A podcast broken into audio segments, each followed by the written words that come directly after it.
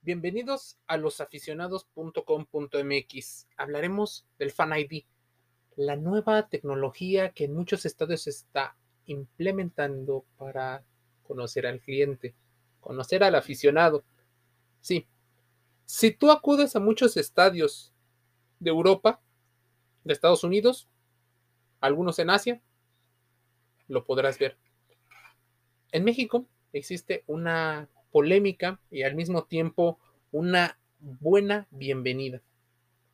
Algunos hablan de que a partir de la violencia suscitada en el estadio de la Corregidora en Querétaro entre los Gallos Blancos del Querétaro y el Club Atlas de Guadalajara, donde dos barras se vieron involucradas, hubo problemas y salió a relucir todos los problemas que hay detrás de una organización de un partido, desde infiltrados en los grupos de animación, desde corrupción, em, el outsourcing y la reducción de gastos con respecto a la seguridad pública y privada.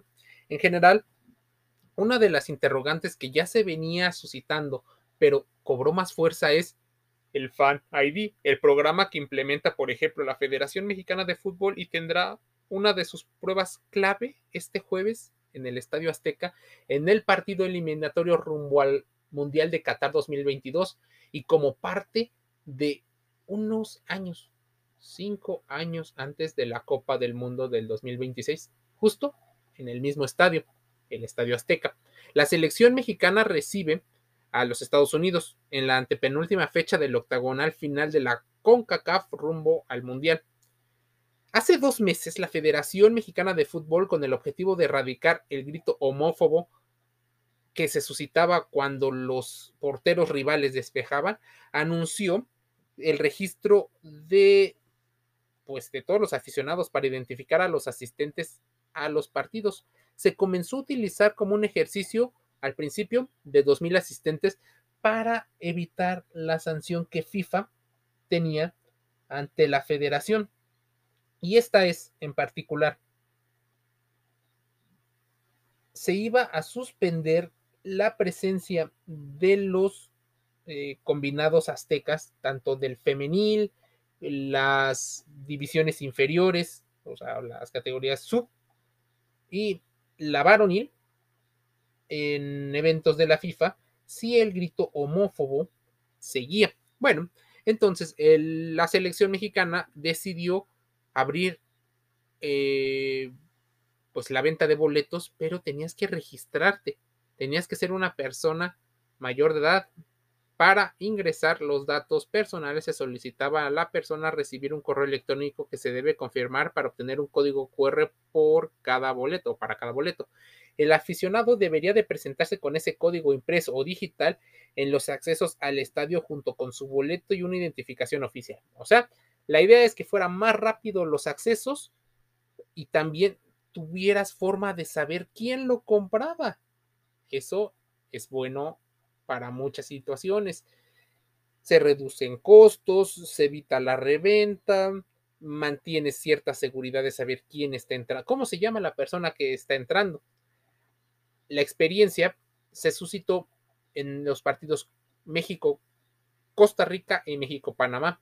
En la explanada donde se encuentra el estacionamiento del Estadio Azteca se instalaron alrededor de 10 módulos con personal que ayudaba a las personas a obtener su código QR, pues muchas personas no lo llevaban. Las filas no eran largas, ya que apenas la prueba eran 2.000 espectadores, pero con el aumento del aforo en el partido contra los estadounidenses se recomienda a la afición asista ya con su boleto. Las sanciones que se tenían para la selección mexicana eran graves. Así lo explica el presidente de la Federación Mexicana de Fútbol, el señor John de Luisa. Explicó que los elementos de seguridad retirarán del estadio a las personas que sean sorprendidas gritando ¡Eh! y la palabra. Cuando en cualquier momento.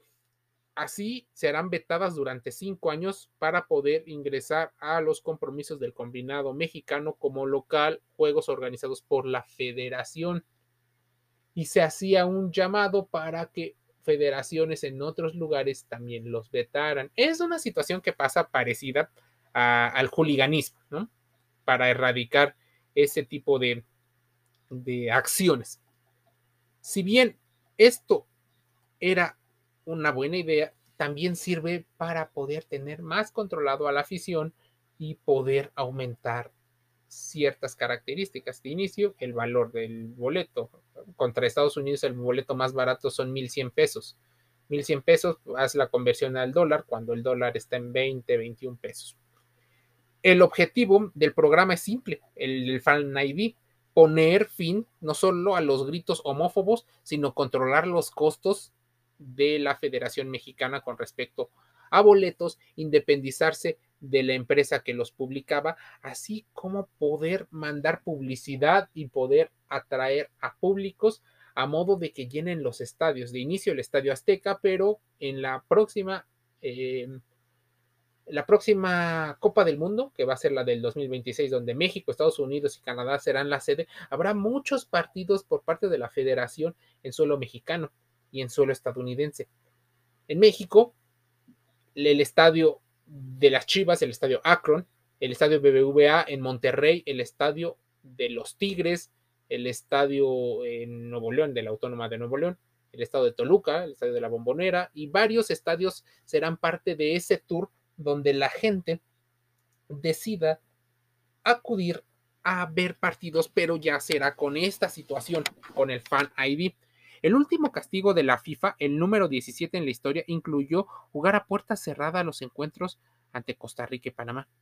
Así, México apeló en el Tribunal de Arbitraje Deportivo, el TAS, que dejó sin validez la sanción mientras toma una determinación. Los dirigentes locales aprovecharon para experimentar ese programa de 2.000 personas que se pondrá en marcha. A ver, para tratar de tener un mayor control, la capacidad de aforo se limitó a 50 mil personas. Todos los boletos ya se agotaron. El Azteca es en algún momento uno de los estadios más emblemáticos del mundo del fútbol soccer. Llegó a caberle 110 mil personas, aunque redujo su capacidad en el 2016 a 83 mil para aumentar eh, palcos y a modo de aumentar eh, la experiencia de compra y también el costo, pues había boletos que eran muy baratos. Muchas personas, pero muy barato. Se obtenía el margen de llenarlo, pero no del boleto como tal. A pesar de las advertencias hacia los dirigentes y de todas las campañas que hizo la federación en contra de estos fenómenos homófobos, existen personas que intentaron boicotearlo con respecto a a gritar y a otras iniciativas que no mencionaré aquí porque parece que doy ideas de, de lo que no se debe de hacer. Si bien las estrategias del Fan ID es una tecnología que posteriormente podría sumarse el reconocimiento facial, ¿qué más podría ocurrir? Bueno, podría ocurrir que te lleguen correos electrónicos con eh, con información de la selección mexicana. Compra tu jersey, métete y viaja con el patrocinador oficial, consume ciertos productos que a nosotros nos conviene y eventualmente nos deja más margen. La FIFA solicitará Fan ID a todos los asistentes al Mundial del Qatar 2022, así que esto no solo es de México, esto es mundial y con esto se quiere obtener el control de los asistentes, que no haya anonimato y además tener una mayor eh, disponibilidad de datos. Entonces, el Big Data, inteligencia artificial, es parte de, ya se venía viendo en Rusia, de hecho, en el Mundial de Rusia 2018, pero cada vez va a ser más fuerte y va a ser obligatorio. El Fan ID es un documento necesario para el acceso del espectador al estadio. El Fan ID es un pequeño formulario laminado que contiene la información sobre el propietario del mismo. El Fan ID se deberá solicitar y obtener de antemano. ¿Qué es? Es una entrada en ocasiones sin necesidad de visado. Depende cada país. Con el Fan ID, tanto en su forma impresa como en su forma electrónica, los espectadores podrían entrar a los estadios al mismo tiempo que salir sin la formalización del visado, a modo de que pues, se gaste mucho, ¿no?